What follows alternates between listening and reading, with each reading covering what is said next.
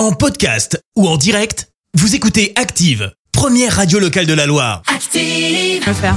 Non, pas ça. Avant la météo, place à l'info du jour qui fait du bien et on vous parle ce matin d'une belle initiative de Google Maps. Et oui, pour économiser du carburant, l'application a lancé une nouvelle fonctionnalité. Cette dernière vous indique désormais l'itinéraire le plus économe en énergie que l'on dispose euh, d'une voiture diesel, essence, hybride ou électrique. Une fonctionnalité qui est déjà en service aux États-Unis, au Canada et en Allemagne notamment. L'idée, c'est donc d'inciter à une conduite plus éco-responsable sur la base de plusieurs paramètres, comme le type de route, la vitesse, l'inclinaison des pentes ou encore la densité de la circulation. Euh, Google Maps se calcule si un itinéraire plus lent peut proposer une alternative plus écologique.